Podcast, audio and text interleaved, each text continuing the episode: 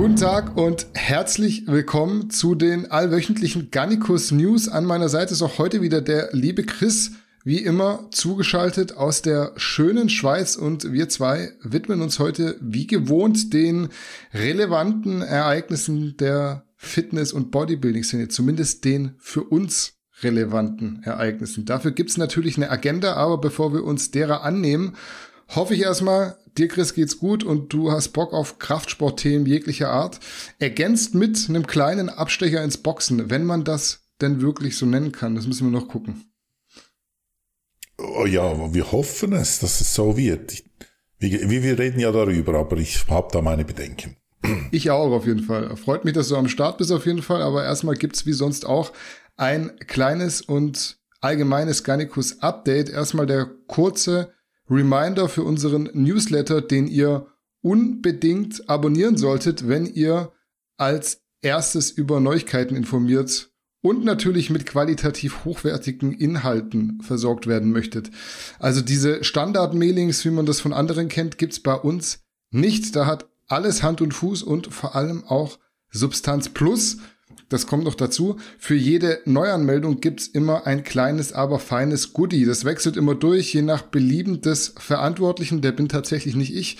Aktuell bekommt ihr einen 5-Euro-Gutschein, den ihr ab einem Warenwert von 49 Euro verwenden könnt. Dafür einfach garnicus-original.de besuchen und shoppen.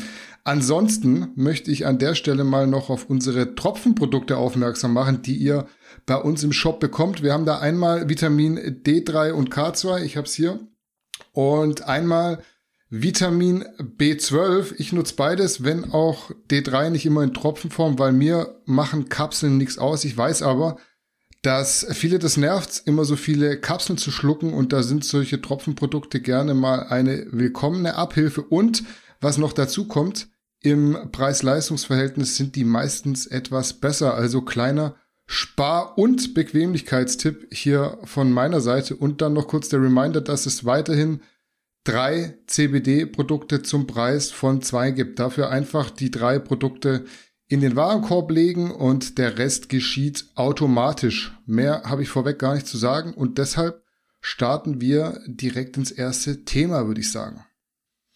Wir fangen heute an mit dem Wettkampf vom vergangenen Wochenende und zwar wurde da die Boston Pro ausgetragen, unter anderem wieder mit der Classic Physik und der Men's Open und genau um diese beiden Klassen soll es jetzt gehen.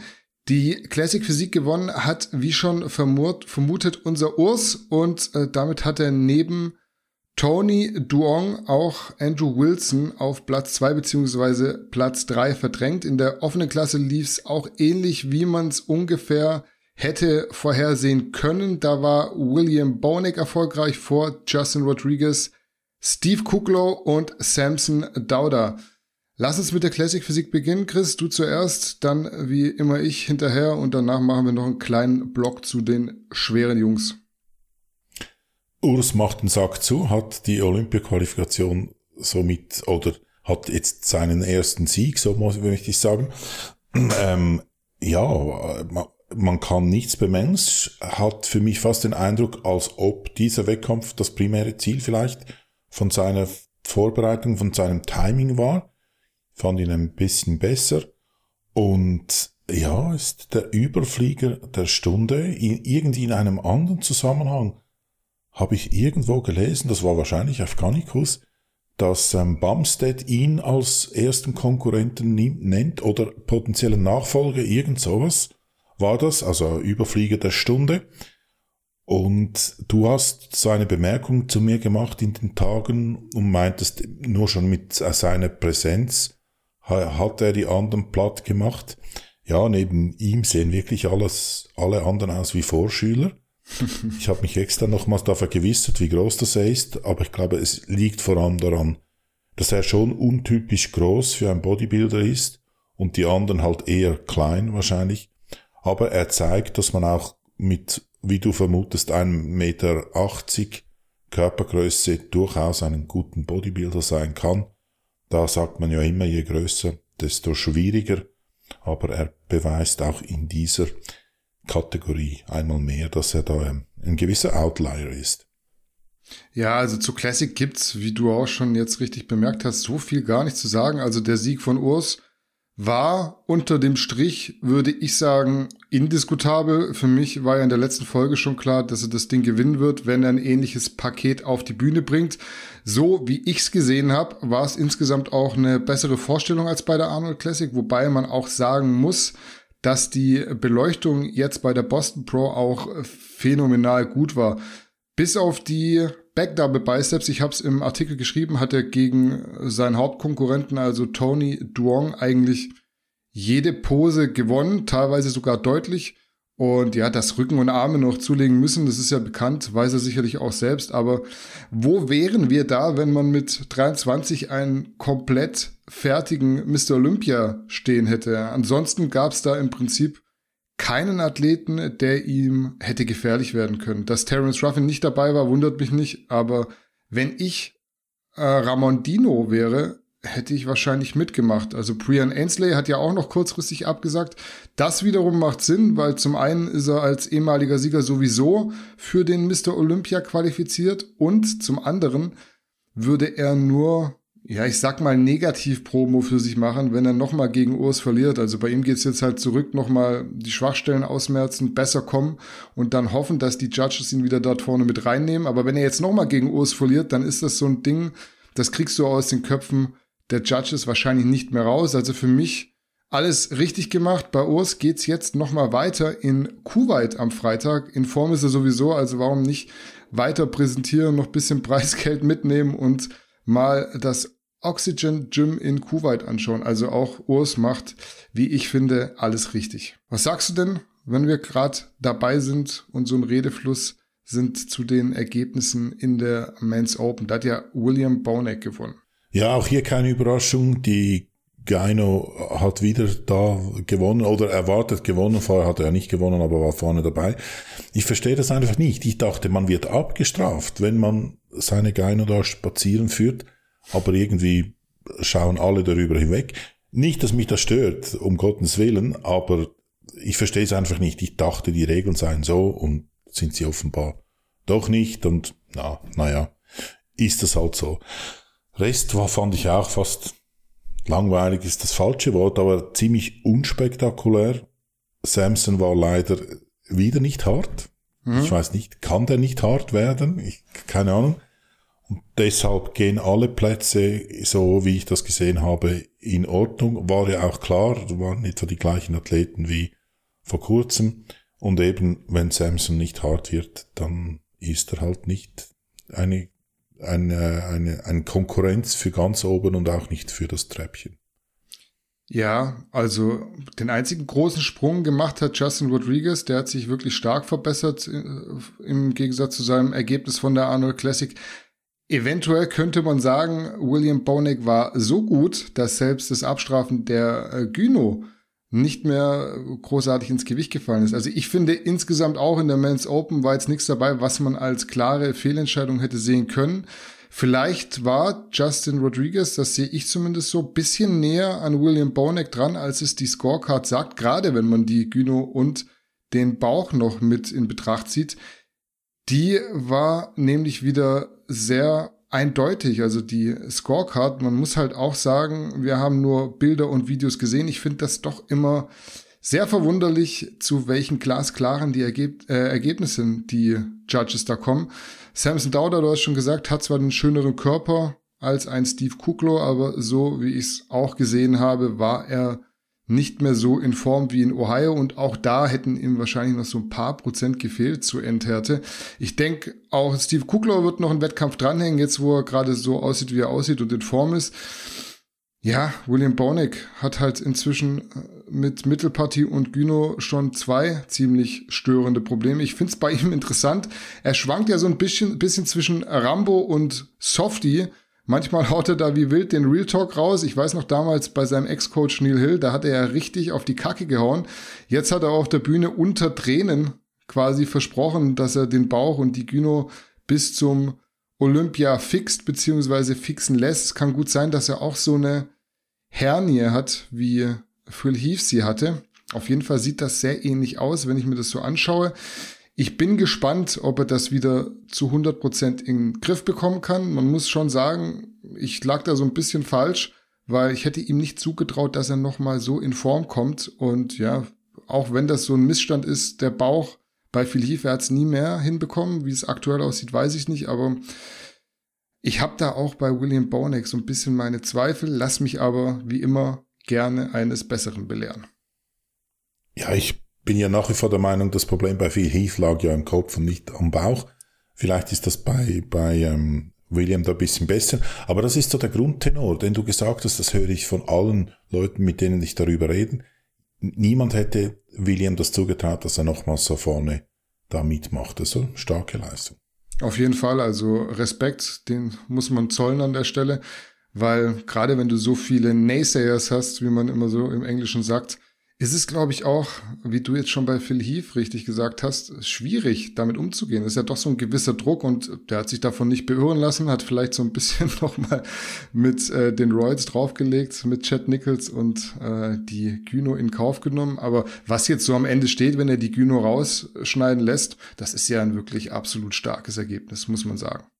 Wir bleiben noch kurz im Bodybuilding und greifen eine meines Erachtens nach diskutable Schlagzeile auf. Einleitend gibt's dazu gar nicht mal ganz so viel zu sagen, wie die meisten mitbekommen haben dürften. Wer zumindest so ein bisschen Radio oder Zeitung verfolgt, herrschen in der Ukraine gerade Krieg und Unruhe. Beides ausgelöst von Russland beziehungsweise Wladimir Putin. Wir wollen aber gar nicht politisch werden, ganz anders als die IFBB Elite Pro League, die sich da etwas ja, sagen wir, alternativ positioniert hat. Nicht zu verwechseln ist der Verband übrigens mit der NPC beziehungsweise mit der IFBB Pro League, über die wir gerade noch gesprochen haben. Wir sprechen also von der, ich sag mal, kleineren IFBB. Manche mögen das jetzt wieder nicht so gerne hören, aber ich sehe das so.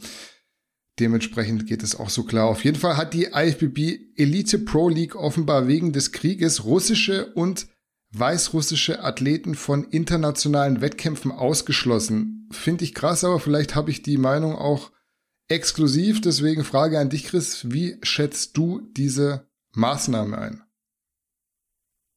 Ja, ist wieder eine Vermischung. Du hast es angetönt, Sport und Politik. Das ist schon mal grundsätzlich falsch. Und diese Maßnahme ist noch, ist noch, ist noch mehr falsch als, als die Vermischung. Weil mit oder es wäre die Möglichkeit, dass Sportler, die ins Ausland gehen, die von Russland ins Ausland gehen, dort ein bisschen andere, nicht ganz so manipulierte ähm, Medien konsumieren könnten und wirklich se sehen würden, was da oder eher wirklich, auch unsere Medien sind ja nicht da, ich würde jetzt da nicht als 100% transparent betiteln, aber sicher ein bisschen ein bisschen objektiver als da die Pravda oder wie all diese Propagandablättchen in, in Russland heißen und könnte sich ein objektiveres Bild machen und so die Möglichkeit den Landsleuten, wenn sie wieder zurückgehen, wenn sie dann irgendwie mit einem Flieger überhaupt zurückkommen, erzählen, wie das im Westen wieder darüber berichtet wird und dass vielleicht ihr, ihr ähm, Staatsmann da an oberster Stelle vielleicht nicht so ganz das erzählt, wie es wirklich ist.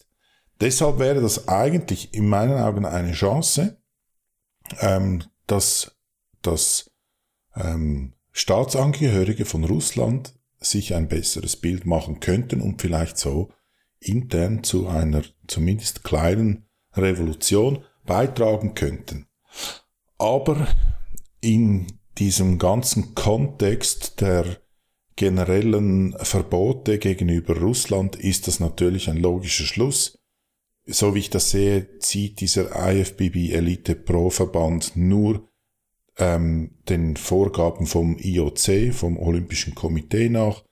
Das müssen alle so machen. Da muss man halt mitmachen, da sonst sich man wahrscheinlich Feinde macht in den eigenen, ähm, im eigenen Verband. Das ist in dem Fall eine logische Konsequenz.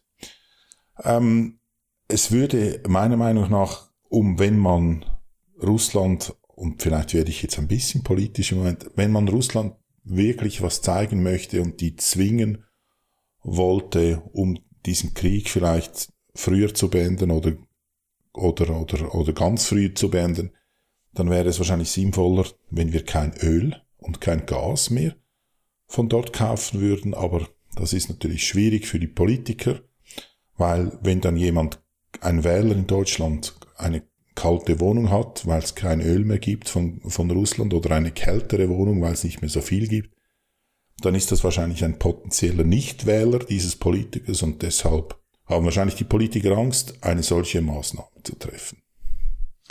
Ja, auch da wäre es wahrscheinlich mal nicht unclever gewesen, wenn man sich so eine Entscheidung des IOC widersetzt. Hat man ja auch schon bei der ganzen Agenda-Geschichte gesehen, dass äh, die nicht nur tolle Sachen machen dort, aber ja, da ist dann irgendwie das Fortbestehen der, eigen, der eigenen, weiß ich nicht, Abläufe und ja, einfach, dass man in Ruhe arbeiten kann, wichtiger als wirklich mal ein Statement zu setzen. Ich habe mich bei dem Thema gefragt, ob es wirklich Sinn macht, dass wir das in die Folge reinnehmen, hat halt wieder Potenzial, sehr politisch zu werden. Aber dann dachte ich mir auch, eigentlich darf das am Ende überhaupt nicht politisch sein. Wir sollen ja Politik und Sport ganz klar voneinander trennen bin ich zumindest der Meinung, bist du auch der Meinung, ich fand das beispielsweise auch schwierig, als damals Fußballstadien in Regenbogenfarben geleuchtet haben und dementsprechend finde ich es auch absolut fragwürdig, dass äh, in der IFBB Elite Pro League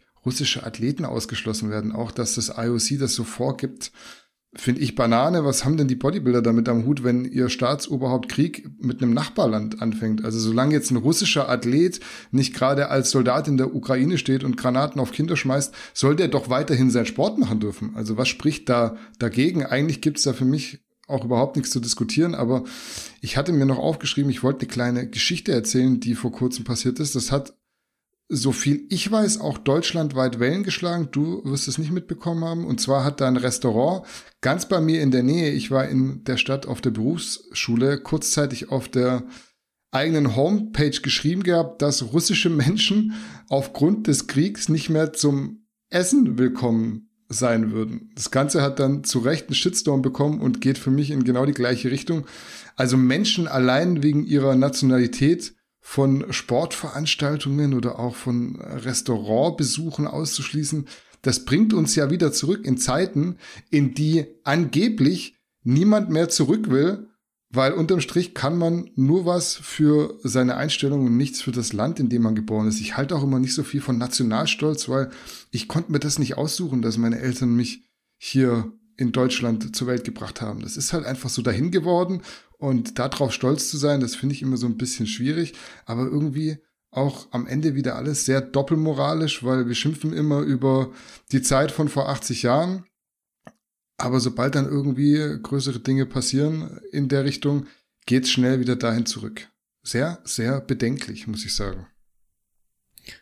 Vielleicht hier ergänzend, was ich, was ich gut finde, ist, es sind ja sämtliche Sportverhaltungen in Russland abgesagt. Also es wird kein Formel 1 Rennen dort stattfinden. Es wird auch, keine Ahnung, was da noch geplant war, das wird nicht stattfinden. Da muss ich sagen, das finde ich konsequent und richtig, dass man sagt, nee, das birgt ja auch ein gewisses Sicherheitsrisiko, dass man Athleten in diese Länder schickt. Da habe ich vollstes Verständnis. Aber hingegen ein Individuum zu bestrafen, weil da irgendwie der der Diktator oder der an diktatorischen ähm, Verhalten grenzendes ähm, Maßnahmen da an den Tag legt, dass man dann ein Individuum bestraft, da habe ich kein Verständnis. Weiter geht's mit Jay Cutler, seines Zeichens nach vierfacher Mr. Olympia, übrigens der einzige Mr. Olympia, der es je geschafft hat, sich nach einer Niederlage damals gegen Dexter Jackson 2008 seinen Titel zurückzuholen. Darum soll es aber nicht gehen. Der gute Jay war redselig, in dem Fall in einem Interview mit Craig Doucette, äh, in dem er ein bisschen aus dem Nähkästchen geplaudert hat, vor allem über seinen Steroidkonsum. Ich kann jetzt hier nicht alle Aussagen zusammenfassen, aber unter anderem sagt Jay Cutler, dass er derzeit nicht mehr als 0,5 bis 1 ml Testosteron in seiner THT nehmen würde. Auch für seine erste Kur hat er angeblich nur 1 ml Sustanon genommen, was sich fast schon nach exorbitant viel anhört, wenn man bedenkt, dass Dennis James mit einer Susta, einer Deka auf der New York Pro stand.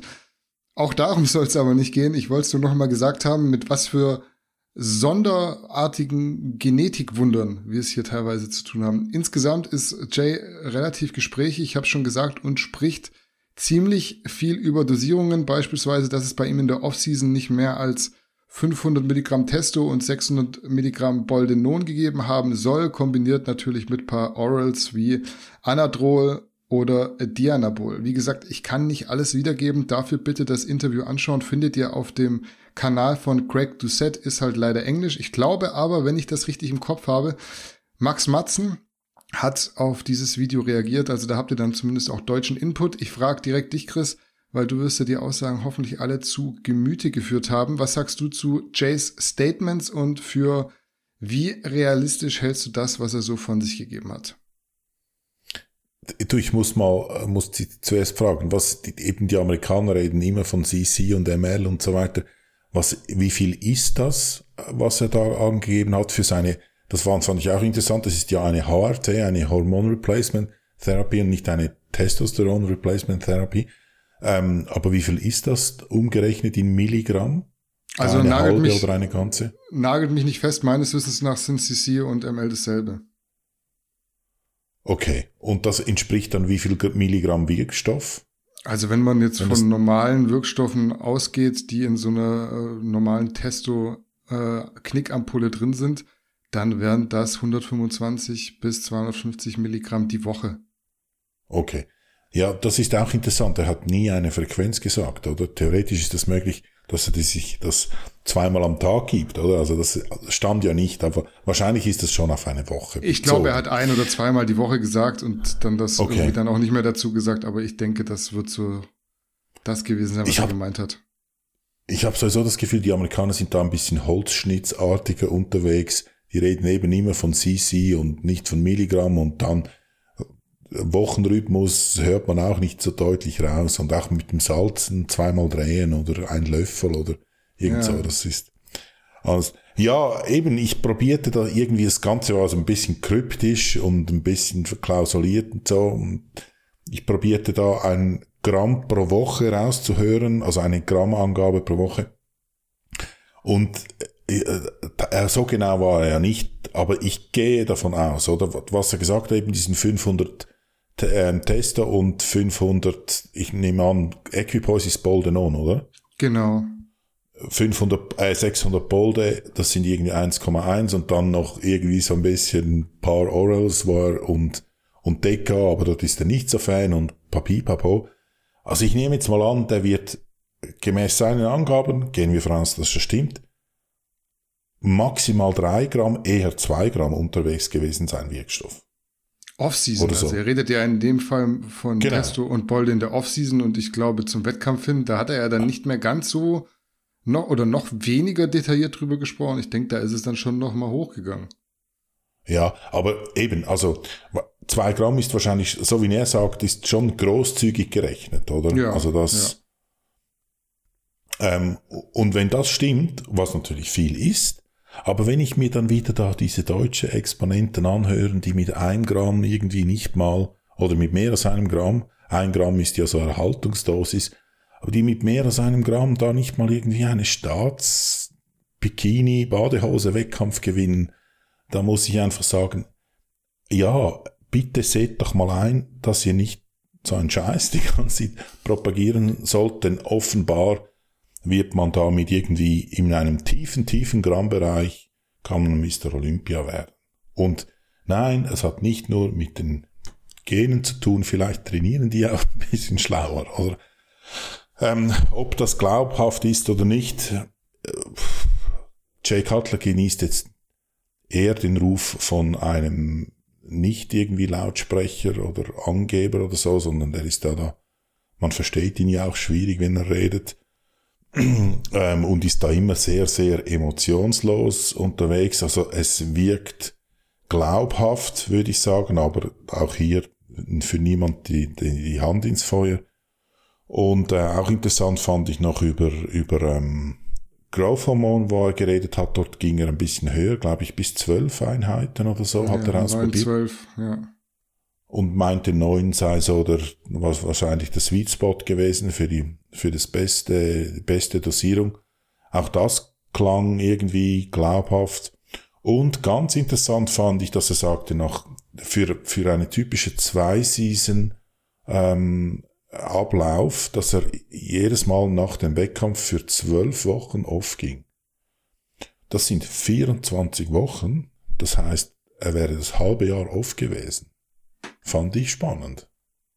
Ja, also was man vielleicht erstmal sagen muss, ist, die allermeisten sollten sich bewusst machen, dass sie kein Jay Cutler und kein Ronnie Coleman sind. Und alles, was diese Leute dann eben erzählen, das, ob das stimmt, keine Ahnung, aber unterm Strich muss man da mit zweierlei Maß messen. Und wie du schon richtig sagst, es gibt sicher Leute, die können mit sehr wenigen Mitteln sehr viel erreichen, aber das ist nicht die Norm.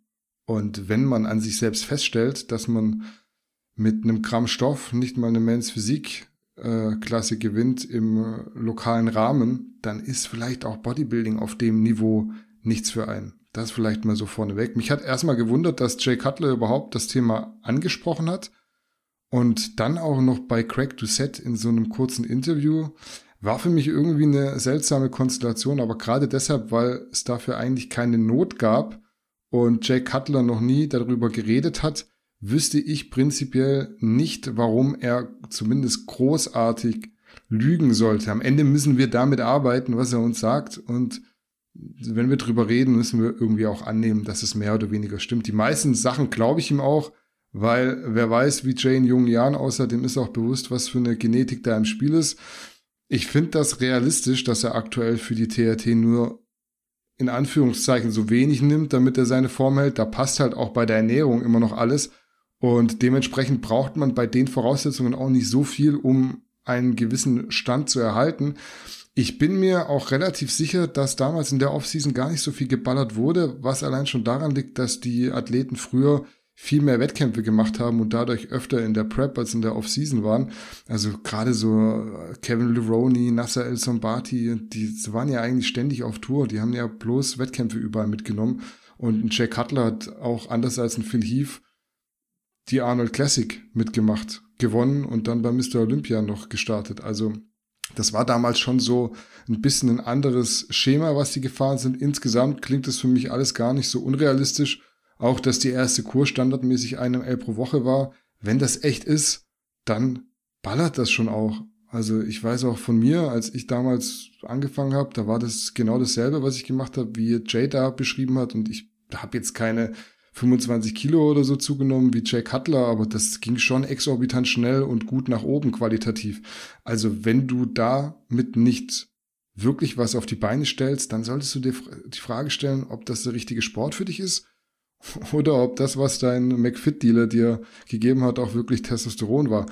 Also, dass ein Jay Cutler darauf explodiert, das kann ich gar nicht in Frage stellen. Das Einzige, was ich nicht so recht nachvollziehen kann, sind die HGH und Insulindosierungen. Da war, glaube ich, schon vielleicht mal ein bisschen mehr im Spiel. Er war aber auch, wie gesagt, nicht so detailliert, dass man jetzt sagen kann, er hätte da alles äh, genau penibel aufgelistet, was er wann, wie, wo gemacht hat. Ich denke mir auch, wenn du so eine 20-jährige Karriere hast, vergisst man auch mal so die ein oder andere Sache, die man da mal irgendwie in Jahr XY gemacht hat. Kann gut sein, dass er sich einfach jetzt nicht mehr dran erinnert, ob es jetzt neun oder neun, zehn Einheiten HGH waren. Also keine Ahnung. Ich glaube, es war ein bisschen mehr im Spiel, gerade in dem Segment.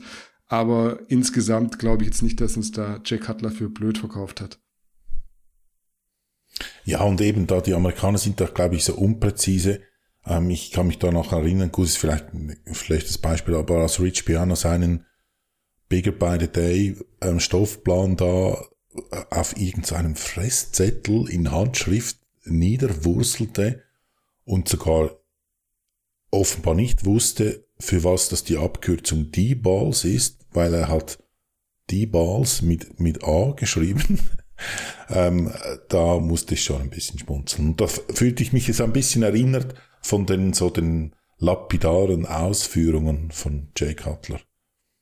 Ja, also es ist vielleicht auch am Ende so, dass, wie du sagst, damals bei einem Jay Cutler vielleicht einfach Training, Ernährung, Regeneration schon einfach wichtiger waren und mehr forciert worden als diese Stoffkomponente. Also ich habe so ein bisschen das Gefühl heutzutage, ich weiß nicht, ob ich das nicht schon mal an einer anderen Stelle gesagt habe, heutzutage wird, bevor man eine halbe Stunde mehr Cardio am Tag macht, gefragt, ob man nicht noch zwei Clenbuterol mehr nehmen kann, weil das macht ja auch den Herzschlag hoch. Also warum soll ich jetzt noch mich eine halbe Stunde aufs Fahrrad setzen? Und das war, glaube ich, damals nicht so. Jay Cutler sagt ja selber, Clenbuterol, das war mit vier Tabletten irgendwie ganz, ganz unangenehm. Und ich habe auch schon Clenbuterol genommen, nie mehr als zwei Tabletten.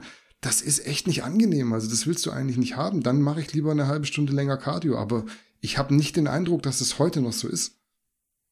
Ja, es schießen ja auch an jedem Ecken Coaches aus dem Boden.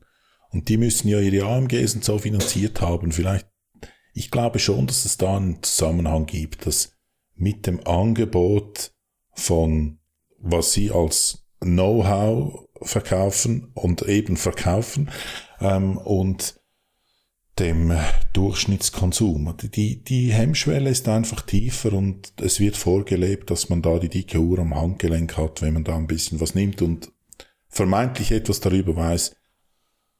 Ja, leidiges Punkt. Thema. Punkt. Als nächstes auf der Liste haben wir zur Abwechslung mal wieder Brozep. Der will nämlich seinen eigenen Bodybuilding-Wettkampf auf die Beine stellen. Konkrete Pläne dazu gibt's auch schon, denn das Event soll Evo Classic heißen und am 15. Oktober dieses Jahres in Siegen über die Bühne gehen. Dazu lese ich euch mal ein paar Worte vor, die Brozep genauso geäußert hat. Ich zitiere. Ich habe zahlreiche Wettkämpfe gesehen. Ich habe zweimal an der Weltmeisterschaft der Profis teilgenommen. Ich war sogar letztes Jahr bei der Olympia, dem angeblich krassesten Wettkampf der Welt. Und ich sage euch eins, die Evo Classic hat den Anspruch, der beste Wettkampf der Welt zu werden. Zitat Ende. Dazu würde mich natürlich deine Meinung interessieren, Chris. Was hältst du von der Idee, einen eigenen Wettkampf zu veranstalten? Vielleicht mal allgemein und auch speziell in dieser Zeit jetzt?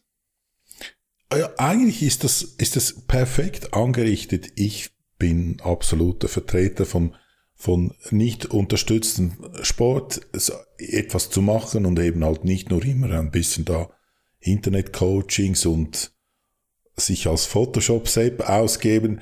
Wunderbar, oder? Eigentlich ein, wenn man das macht, super, super, super. Kann man eigentlich nur gratulieren. Ja, aber wenn man es eben ein bisschen genauer anschaut, ja, ich finde es langweilig. Warum muss es wieder, warum muss es wieder Classic heißen? Alles, jeder Wettkampf, Bodybuilding heißt Classic. Gibt's da nicht ein bisschen, bisschen Ideen? Aber es ist so wie mit seinen Supplements, oder? So ein langweiliges Sortiment, wo man, kann man einfach den Namen austauschen und dann bei einem anderen Hersteller und dann habe ich mir heute extra noch die, die Bildchen angeschaut auf den Supplements oder so, zum Beispiel das Schokoway, das dieses Standard Stück Schokolade in Schokomilch fallen und Frucht irgendwie da, eine Frucht in Milch und das ist alles so langweilig, Entschuldigung. Wahrscheinlich, und ich meine, ich freue mich ja, wenn ich mich täusche, aber wahrscheinlich wird das auch, kann das kaum ein Erfolg werden da meine Schweizer Landsleute, die beiden Clowns da, die haben ja mal die, Pro Bowl Classic vor Jahren ins Leben gerufen. Das hat noch viel extremer getönt am Anfang und wow und beste und krasseste und müsste man mal definieren, was ist dann ein krasser Wettkampf? Also das nennt mich auch noch Wunder, was das ist. Auf jeden Fall so viel große Töne und weiß ich was und man beherrscht die Welt demnächst und, und so weiter. Und dann war der Wettkampf vorbei und man hat nie mehr, aber nur ein Wort davon gehört. Warum? Es war defizitär, die haben wahrscheinlich ziemlich viel Geld aus der eigenen Kasse zahlen müssen, auf das haben sie keine Lust. Gehen da lieber irgendwelche Drogentrips in Portugal machen mit dem Geld. Und deshalb denke ich, leider, leider ist es das so, dass der Natural Bodybuilding, und das sage sogar ich, halt ist langweilig, es geht kein Bodybuilding irgendwo durch und das sage ich, es tut mir wahrscheinlich am meisten weh, wenn ich das sage, aber das ist die Tatsache. Und so kann ich mir auch nicht vorstellen, dass es da einen krassen Wettkampf geben wird, leider. Wir tauschen uns echt immer viel aus. Zu dem äh, Thema haben wir uns nicht ausgetauscht und ich werde wahrscheinlich relativ viele Dinge sagen, die du auch schon gesagt hast. Also in der Zeit, das ist jetzt was, was du nicht gesagt hast, in der man ja nicht weiß, ob die nicht morgen wieder alles schließen, einen Bodybuilding-Wettkampf etablieren zu wollen, finde ich auf jeden Fall mutig. Man sieht es ja jetzt schon wieder, dass in Deutschland Corona wohl schlimmer sein muss als in der restlichen Welt und das mit einem immer noch sehr, sehr, sehr guten Gesundheitssystem, das wir die letzten Jahre, Jahrzehnte versucht haben runterzuwirtschaften, weil unseren Freedom Day, der so wirklich eigentlich auch gar keiner war, den wollen sie uns ja gerade wieder wegnehmen. Und Mitte Oktober als Datum fällt genau in die Zeit, in der die letzten zwei Jahre wieder strengere Maßnahmen verhängt wurden. Noch dazu hat Bodybuilding halt keine Lobby, wie sie beispielsweise beim Fußball vorhanden ist. Ich will jetzt hier gar nicht wieder aus Prinzip dagegen reden oder alles schwarz malen, ganz im Gegenteil, aber ich sehe es halt sehr als Nicht-Betroffener und dementsprechend super unemotional und nüchtern. In so einer Phase würde ich es nicht machen, was nicht heißt, dass es nicht klappen könnte. Die Jungs und Mädels sind ja mit Leidenschaft dabei und der Wille versetzt ja bekanntlich Berge. Was ich noch lustig fand, das hast du gesagt, war die Parallele zur Pro Bro beziehungsweise GA-Ära. Damals waren es Pro Fuel und Pro Bro Classic, jetzt sind es Evo Sports Fuel und Evo Classic. Es wirkt schon alles so sehr austauschbar und ja, nicht großartig mit Gehirnschmalz durchdacht, sage ich jetzt mal, da irgendwas sonderbar Kreatives auf die Beine zu stellen. Irgendjemand hat mir das auf Instagram geschickt, dass auch das Evo Sports Fuel Logo wohl bisschen abgekupfert sein soll. Wer mir das zugesendet hat, bitte nochmal schicken. Ich habe es nämlich nicht mehr parat. Wobei, nee, nicht nochmal schicken. Ich mach, ich mach da jetzt kein Fass auf. Kann ja mal passieren, dass ähnliche Ideen bei Grafiken und Logos verwendet werden und aufkommen. Wir werden sehen, was bei dem Wettkampf rauskommt. Ich wünsche auf jeden Fall trotzdem viel Glück, weil die Bodybuilding-Szene hat definitiv schon bessere Zeiten gesehen als die letzten zwei Jahre. Eigentlich spricht alles gegen solche Veranstaltungen, aber ich weiß nicht. Da scheinen die komplett dagegen anzukämpfen. Am besten nicht auf uns hören, was wir da Blödes darüber sagen, sondern dort Tickets buchen und hingehen und das zu dem krassesten Event machen. Ich glaube, wir beide sind die Ersten, die sagen, wunderbar, war alles falsch, was wir gesagt haben. Es wurde viel besser. Gratuliere. Safer, sage ich es richtig, äh, zu diesem tollen Event. Aber ja, meine Meinung habe ich vorhin gesagt. Auch wenn du tatsächlich gefühlt niemanden magst, was man dir nicht vorwerfen kann, ist, dass du eigentlich immer, also man kann dir nicht vorwerfen, dass du nicht deine Meinung zurücknehmen würdest, wenn es angebracht ist. Das kann man dir nicht vorwerfen. Ja, ich verliere ja auch nichts dabei. Ich meine, Eben. täuschen kann man sich ja und weiß ich etwas mehr, umso besser. Kommen wir zu unserem Top-Thema des heutigen Tages, dem Boxkampf zwischen Eddie Hall und Haftor Björnsson. Es ist soweit, der Fight soll am kommenden Wochenende endlich stattfinden, aber das heißt nicht, dass es nicht schon vorher heikel werden würde. Die beiden Erzfeinde, so kann man die zwei sicher betiteln, sind sich nämlich schon eine Woche vorher in Dubai begegnet, wo der Kampf ausgetragen wird und etwas aneinander geraten. Es gab da wilde Rangeleien und dabei hat erst Eddie, dann später Haftor versucht, den jeweiligen Gegenüber anzuspucken. Laut Haftor hat Eddie im Zuge der Auseinandersetzung sogar noch jemanden ernsthaft verletzt, aber was da genau passiert sein soll, weiß man Stand jetzt nicht. Was man aber mittlerweile wissen möchte, dass zumindest geplant beziehungsweise gestaged war, dass die beiden an diesem Ort aufeinandertreffen. Wie stehst du denn zu diesem ersten Showdown und wie viel davon glaubst du ist gestaged? Also ich, also sie haben mich, haben sie voll erwischt. Ich bin da voll dem auf den Leim gegangen und habe wahrscheinlich genau das bei mir erzeugt, was es erzeugen sollte. Ich, ich bekam das, ich bekam das von dir, ich habe das nicht mitgeschnitten ähm, schickte das weiter, so meinem Bekanntenkreis, so in, in, in, in unser Lester-Chat, den wir da haben. Und dann haben alle so, pff, äh, so gar nicht reagiert und, und ich dann irgendwie nachgedoppelt, ja, was sagt ihr dazu? Und dann alle, ja, kalter Kaffee, das war ja schon vor ein paar Tagen oder so und, und überhaupt. Und ich teilte weiter aus und meinte, ja, Eddie ist so ein typischer Sohn vieler Väter und so weiter. Solche Worte habe ich verwendet. Ähm, und dann, ja, kam dann zurück, ja, schaust dir mal genau an, da irgendwie ein 80 Kilo Mann drückt Eddie Hall auf die Seite, angeblich. Und das sieht alles gestaged aus. Und dann habe ich es nochmals so angeschaut, muss sagen, ah ja, das ist ja voll gestaged, wahrscheinlich. Und ich bin voll drauf reingefallen, oder? Ich habe da meinen unbegründeten Hass gegenüber Hedy hat sich da ein bisschen gesteigert, der eigentlich völlig unbegründet ist. Der hat mir nichts getan, dieser Mensch, oder? Und Haftar, der mir auch so unbegründet ein bisschen sympathischer ist, habe schon mich mehr auf seine Seite dazu tendiert. Ich denke, das war Marketing und haben sie gut gemacht oder ich bin halt einfach so eine Pflaume und darauf reingefallen. Ja, es geht immer darum, irgendein Feindbild zu erzeugen am Ende. Ich habe es ja schon gesagt, dieses Aufeinandertreffen war wohl inszeniert.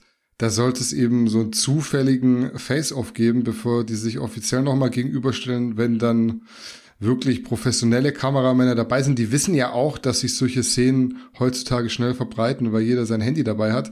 Ich fand schon auch, das hat direkt von Anfang an sehr nach Drehbuch gerochen, aber so meine kleine Restnaivität will ich mir dann doch behalten. Ich glaube halt, dass du einen Eddie Hall nicht so zähmen kannst, dass er sich zu 100% an Absprachen hält. Bei Haftor sieht's anders aus, der wirkt immer sehr gefasst und souverän, aber Eddie ist halt so ein typischer Gossenschläger, der rein aus Impulsivität raus sicher Dinge auch mal so macht, wie es ihm gerade in den Kram passt, selbst wenn es anders abgesprochen war. Ich will da an der Stelle noch eine Fußballanekdote zum Besten geben. Da habe ich mich vorher mit Marcel drüber unterhalten. Das passt ganz gut zu der Thematik. Und zwar hat José Mourinho das mal erzählt. Der war damals bei Inter Mailand Trainer von einem gewissen Mario Balotelli. Und es war wohl so, dass die in einem Spiel Verletzungsprobleme hatten. Sprich, es gab außer Balotelli keinen anderen Stürmer mehr. Man muss dazu sagen, dass Mario Balotelli eigentlich seit jeher den Ruf als Unruhestifter weg hat und immer relativ schwer zu managen war, spielt mittlerweile auch trotz seines riesigen Talents mit 30 in der zweiten Liga in Italien, also überhaupt nichts aus äh, seinem Talent gemacht. Auf jeden Fall hat er in der ersten Halbzeit die gelbe Karte bekommen und dann hat Mourinho in der Pause die ganzen 15 Minuten nur auf ihn eingeredet und ihn angefleht. Er soll einfach in keinen Zweikampf mehr gehen bloß keinen Kontakt suchen zu anderen Gegenspielern und nur mit dem Ball spielen, einfach aus dem Grund, weil er halt keinen Stürmer mehr auf der Bank hatte, den er hätte einwechseln können. Das Ende vom Lied war dann, dass Balotelli ziemlich am Anfang von der zweiten Halbzeit irgendwas Dummes gemacht hat und dafür gab es dann die gelb-rote Karte. Zumindest so ähnlich schätze ich Eddie Hall auch ein, aber ich mag mich da täuschen oder auch naiv sein. Ihr könnt gerne dazu eure Meinung in die Kommentare schreiben. Ich glaube, es war schon gestaged, dass die dort aufeinandertreffen, aber ob ein Eddie Hall dann nachher am Ende spucken soll oder nicht, da bin ich mir nicht sicher, weil ich glaube, die können sich schon überhaupt nicht leiden. Und ich glaube, ein Eddie Hall kann den Haftor noch weniger leiden als Haftor den Eddie. Also das ist zumindest meine Meinung. Vielleicht bin ich auch super kindlich naiv. Ja, oder, oder Haftor wurde nicht ein, äh, involviert in die Abmachung und wusste nicht, dass es gestaged ist und Eddie hat schon und keine Ahnung. Aber zu dem, was du vorhin gesagt hast, da fällt mir noch ein schweizerdeutsches Sprichwort ein, das heißt irgendwie, you can get the monkey out of the jungle, but not the jungle out of the monkey. Und das ist wahrscheinlich auch ein bisschen so. Ja, das ist Schweizerdeutsch. ja, das war übrigens Englisch, was du da gerade gesagt hast. Ah, ja, ich verstehe kein Französisch. Was denkst du denn jetzt? Wer gewinnt den Kampf am Ende? Also jetzt ist es ja soweit am Wochenende. Ah, du, es pff, ganz, ganz schwierige Geschichte. Ich habe mich tatsächlich mit mehreren Leuten da unter, unterhalten und ich kann so ein bisschen so die Outcomings von diesen Gesprächen, ähm, auch schon mit dir habe ich, glaube ich, auch schon darüber geredet und es ist so, so Meinungen gehen auseinander, aber so eine Meinung, die sich so ein bisschen manifestiert ist, wenn Eddie mal mit einem Schlag oder mit einem Schwinger durchkommt, dann ist der Kampf vorbei. Das gleiche könnte aber auch Haftor gelingen, wenn er mit einem Schwinger durchkommt, dann ist der Kampf vorbei. Ähm, wahrscheinlich wird es so sein, dass sie in der zweiten Runde da noch kaum die Arme oben halten können und total müde sind und in den Seilen hangen und irgendwie der Kampf in der dritten Runde dann abgebrochen, wegen Inaktivität abgebrochen wird oder so. Nein, ich, ich weiß es nicht. Wenn man das wahrscheinlich irgendwie probiert seriös zu analysieren, muss man sagen, Haftor hat ähm, Reichweitenvorteile. Eddie ist wahrscheinlich da ein bisschen der, der mehr Punch in seinen Schlägen hat. Ist aber schwierig für ihn durchzukommen, muss in den Infight, dass er da irgendwie durchkommt. Haftor kann auf Distanz boxen. Haftorschläge sind wahrscheinlich, sieht man, oder? Die sind so telefoniert, die sind wahrscheinlich eher mhm. langsam und lesbar. Keine Ahnung, bin ich Boxexperte. Ähm, ich fände es so, äh, oder auch wenn ich jetzt hier reingefallen bin, aber ich fände es schön, wenn da der Eddie, wenn Eddie eine Lektion erteilt werden würde, aber wenn das andersrum geht, da habe ich auch kein Problem damit. Ja, wahrscheinlich ist Haftor der Klitschko und Eddie der Tyson. Ich bleibe auf jeden Fall dabei, was ich damals getippt habe. Für mich wird Eddie den Kampf gewinnen, weil er, wie gesagt, diese Gossenschläger-Mentality hat. Ich glaube einfach, Eddie hat sich in seinem Leben schon sehr viel häufiger geprügelt als Haftor. Der kommt so aus wohlbehütetem Haus. Der macht doch immer so ein bisschen den weinerlichen Eindruck. Den muss man ja, die Wasserflasche reichen, sonst ist er beleidigt und äh, Maniküre, Pediküre, so macht er für mich bisschen teilweise den Eindruck, so wie so ein großes Baby eigentlich. Es gibt ja manche, die meinen, Haftor hat jetzt mehr Kampferfahrung, aber ich denke halt nur, weil Eddie vielleicht nicht so viel zeigt, heißt das ja nicht, dass er sich nicht gut vorbereitet hätte. Deshalb bleibe ich bei meinem Tipp und bin froh, dass es endlich soweit ist. Nach so viel Hickhack ist die Vorfreude aber nicht mehr so wirklich da bei mir, muss ich auch dazu sagen. Wir analysieren das jetzt so knallhart und freuen uns auf einen richtig heftigen Fight und am Ende wird es so sein, wie du sagst. Die werden irgendwie eine Runde lang versuchen, den anderen auszunocken. Da werden sie dann komplett äh, überpacen und der Rest ist so in den Seilen hängen und sich gegenseitig umarmen und dann will es eigentlich auch keiner mehr angucken. Also kann auch sein. Ich freue mich, wenn es einen Knockout gibt aber ich bin gewappnet für ganz, ganz niederklassiges Boxen, ehrlich gesagt. Also dann halte ich dagegen und ich sage, Haftor gewinnt und jetzt müssen wir nur noch einen Wetteinsatz bestimmen. Ja, können ja auch die Leute mal in die Kommentare schreiben, was es für einen Wetteinsatz äh, geben soll. Das ist doch mal eine gute Idee. Wir wetten, ähm, der Wetteinsatz wird dann nachträglich eingelöst und wir haben ja zwei verschiedene Meinungen, das ist schon mal gut. Du hast ja eh gesagt, du willst, dass Eddie eine Lektion erteilt bekommt. Ich weiß immer gar nicht so recht, woher die Antipathie gegenüber Eddie herkommt. Ich bin eigentlich, auch wenn ich weiß, dass der manchmal ein bisschen drüber ist, eher Eddie-Fan als Haftor.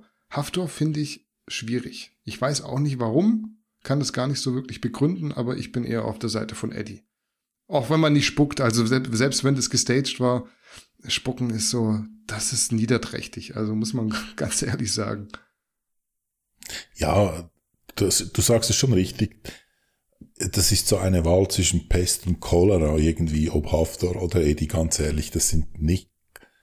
Also ich hätte jetzt keine Lust, mit jemandem einen Abend zu verbringen, weder mit dem einen noch mit dem anderen. Aber mit mir, das ist, äh, kannst du doch mal, ja, das ist das ein Wetteinsatz, dass wir mal einen Abend zusammen verbringen und dann wird äh, die Wette eingelöst. Genau. Bin gespannt, genau. was euch einfällt für Wetteinsätze. War unser letztes Thema für heute. Willst du noch was loswerden, Chris? Ansonsten sind wir von meiner Seite aus durch. Nichts mehr. Keine Ergänzungen, nix, Einwände. Da, nein, gar nichts. Ja, dann ist das äh, das letzte Wort und wir sind an der Stelle mit den Garnicus News für diese Woche fertig. Ich hoffe, ihr habt euch gut unterhalten gefühlt. Schreibt wie immer gerne eure Meinung zu den Themen in die Kommentare. Lasst uns eine Bewertung da, beispielsweise auf Spotify oder ich glaube iTunes geht auch.